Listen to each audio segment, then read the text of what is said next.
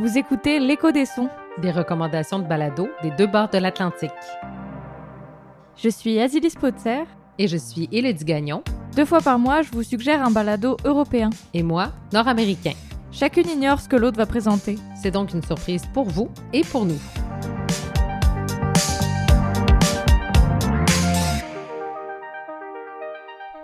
Cette semaine, c'est un petit peu spécial, Azilis. Ouais, on a une petite surprise pour vous. En fait, on a échangé. On a échangé quoi? Nos recos. C'est-à-dire que cette semaine, moi, je fais une reco nord-américaine, même Et- québécoise cette fois-ci. Et dire. moi, je fais une reco européenne, même française, on peut dire. Ok, bon, bah, parfait.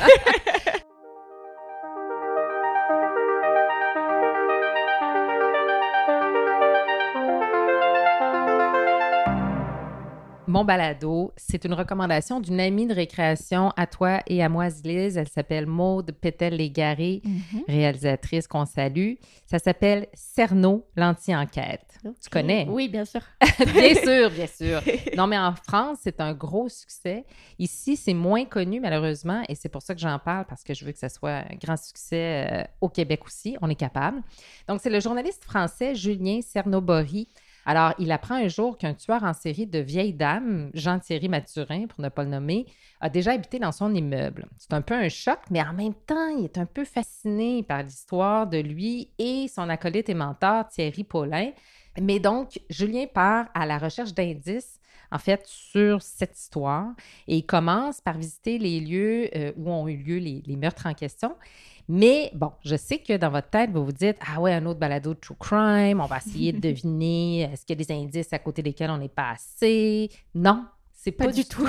c'est pas du tout un balado de true crime. En fait, c'est un balado, je, je veux pas utiliser le mot spirituel, mais c'est c'est un balado, c'est une enquête sociologique sur euh, le souvenir, les rapports humains et même le sens de la vie.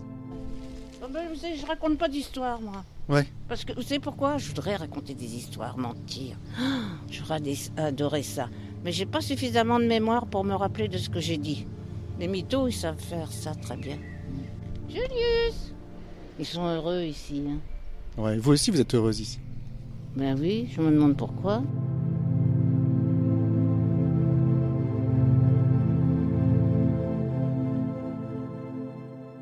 Qui est intéressant dans le cimetière, en fait, c'est que on croit qu'il va rien se passer, puis il se passe plein de choses. Puis des histoires, plein d'histoires. Moi, pas trop, j'ai pas trop d'histoires parce que je suis une solitaire, mais il se passe plein d'histoires. Allez, Vous pouvez pas savoir comme je suis content de vous voir. c'est vrai? Oui Écoutez, on prend 10 ans. Moi, je m'aperçois pas. J'ai j'ai 10 ans. C'est pas possible, ça. C'est impossible. Je pourrais mettre la main comme ça pour arrêter le temps, mais. Vous ne voulez pas vieillir. Ben, j'ai jamais voulu vieillir. Je vous dis, à 30 ans, je me trouvais vieille. Ouais. Donc vous avez été. Comment vous êtes venu aujourd'hui ici?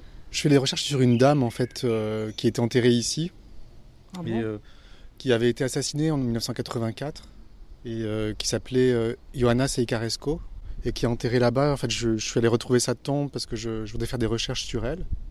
Et elle a été, vous savez, assassinée par Thierry Paulin. Vous vous souvenez de cette histoire? Oui, oui. Ah, oui, mais je savais pas qu'elle était enterrée ici. Enfin, je sais que Paulin, je m'en souviens, puisque je l'ai croisé euh, à, à Montmartre, à Pigalle. Comment ça, vous l'avez croisée Il était là le jour où j'étais au Monoprix, euh, mais. Place Blanche.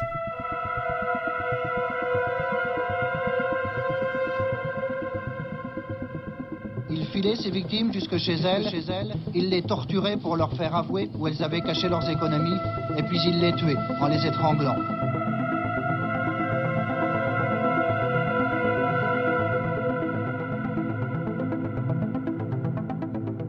À suivre. C'est mystérieux tout ça, dis donc.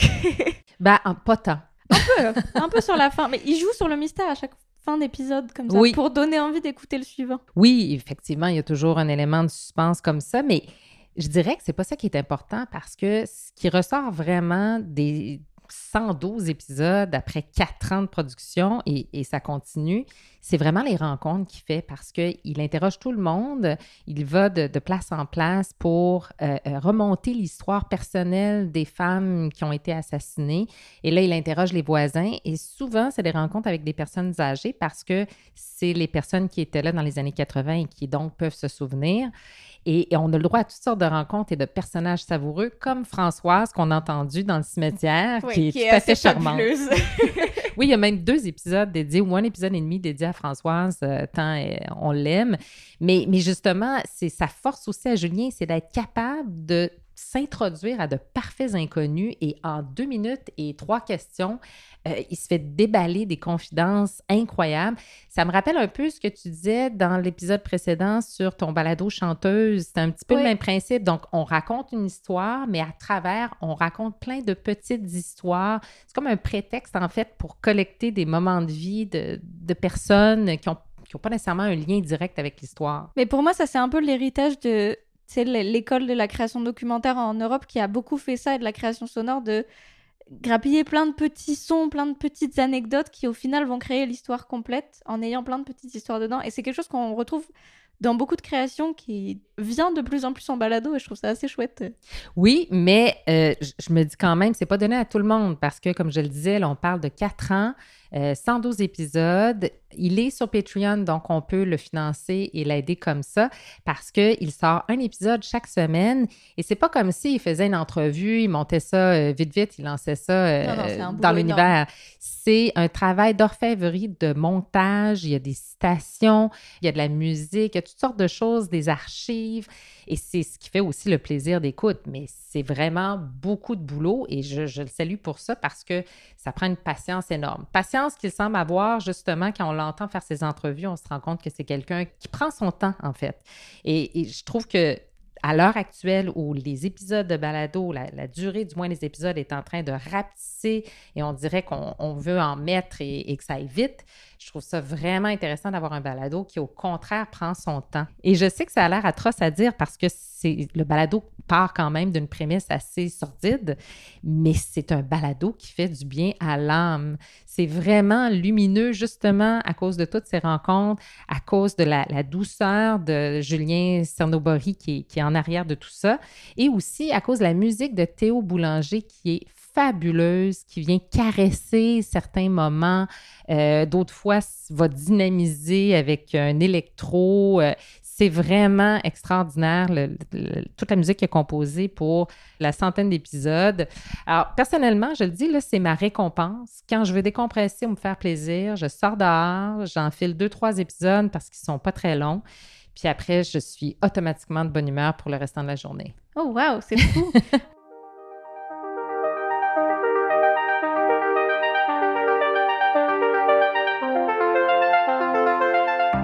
Moi, je vais vous parler d'un balado qui va pas être très original pour les Québécois, mais c'est comme ça. C'est un balado qui s'appelle J'aime Hydro, qui est très ah. connu euh, ici au Québec, mais pas tant que ça ailleurs. Je trouve qu'en France, on le connaît pas beaucoup. J'en ai beaucoup parlé autour de moi pendant longtemps et les gens ne le connaissaient pas. Fait Mais en même temps, c'est sur un sujet qui est euh, extrêmement lié au Québec. Je veux dire, à moins de bien connaître le Québec, Hydro-Québec, euh, oui, il y a des antennes un peu partout à travers le monde, mais bon, le commun des mortels ne connaît pas nécessairement la société d'État. Oui, c'est une histoire très québécoise, mais ça raconte aussi toute l'histoire du Québec et je pense que c'est quelque chose qui peut intéresser à peu près n'importe qui. Puis la manière dont c'est construit permet aussi à n'importe quel auditeur, même ceux qui connaissent pas Hydro-Québec, donc qui est la société d'État ici qui s'occupe de l'hydroélectricité, pour ceux qui ne le savent pas. Euh, mais on est vraiment accompagné par Christine Beaulieu, qui est l'autrice, qui nous prend par la main, qui elle-même n'y connaît rien, donc c'est pas un problème de pas être québécois pour écouter ce balado-là, vraiment. Euh, moi, honnêtement, c'est un de mes balados préférés d'ici. Euh, donc, j'aime Hydro, pour vous expliquer, c'est un balado et une pièce de théâtre documentaire. Les deux sont quand même différents l'un de l'autre, même si les histoires s'entrecroisent. Euh, donc, dans le balado, on suit la quête de Christine Beaulieu, qui est une actrice québécoise, comédienne. Assez connue, oui. Assez connue ici, qui essaye de comprendre le lien entre les Québécois et la société d'État Hydro-Québec. On la suit dans son enquête, elle discute avec des citoyens, des spécialistes, des politiques, un peu tout le monde, pour essayer de comprendre pourquoi il y a autant de tensions entre cette société d'État et les Québécois aujourd'hui. Euh, il faut savoir que dans le balado, tout est rejoué par des acteurs, mais basé sur euh, des vraies personnes qui ont vraiment été interrogées par Christine Beaulieu tout au long de son enquête. Moi, ce qui me marque dans ce balado, c'est l'intelligence de l'écriture. Ça part de... Elle nous raconte sa vie quotidienne, ses galères dans les recherches. On la suit dans toutes les étapes. Et elle est très honnête autour de son ignorance. Dès le deuxième épisode, elle est comme, je sais même pas ce que c'est l'électricité ni comment ça marche. Et là, j'ai réalisé chez nous que je savais pas vraiment c'était quoi, moi, de l'électricité. Je veux dire, comment ça marche? Fait que, écoute, j'ai tapé électricité sur Google et l'explication la plus claire pour moi, ça a été quand même un peu insultant parce que c'est un enfant qui me l'a donné, mais ça a été celle-ci. L'électricité ne vient pas de nulle part. Il faut donc une source. À l'intérieur de la dynamo, il y a un aimant et une bobine de cuivre.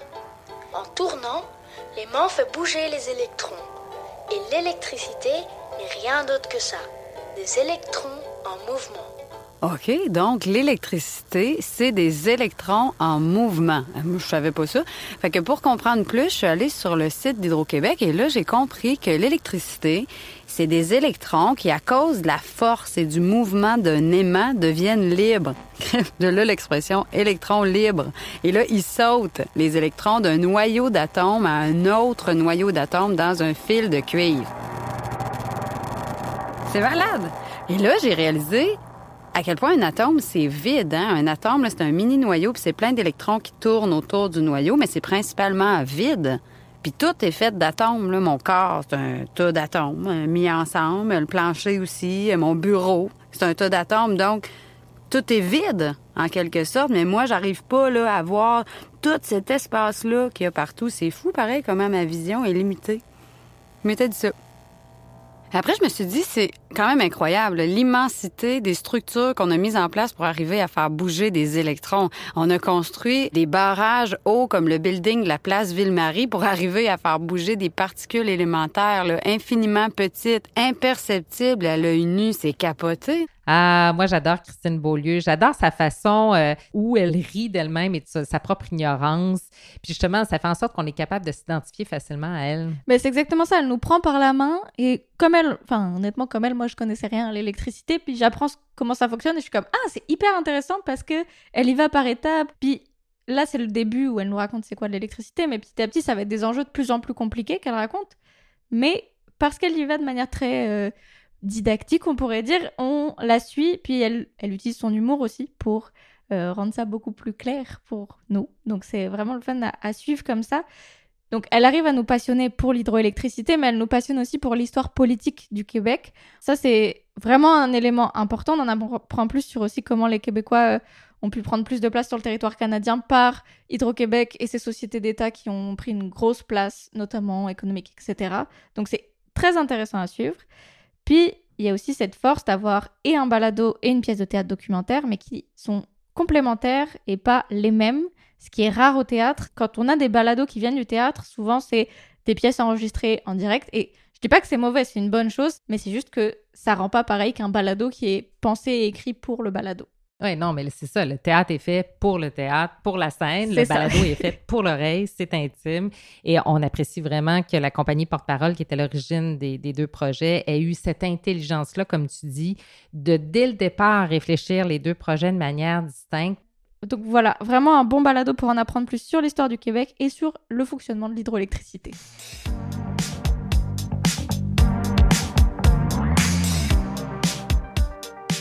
L'épisode se termine à l'instant et on vous rappelle que tous les liens des balados dont on vous a parlé se retrouvent dans la description de l'épisode.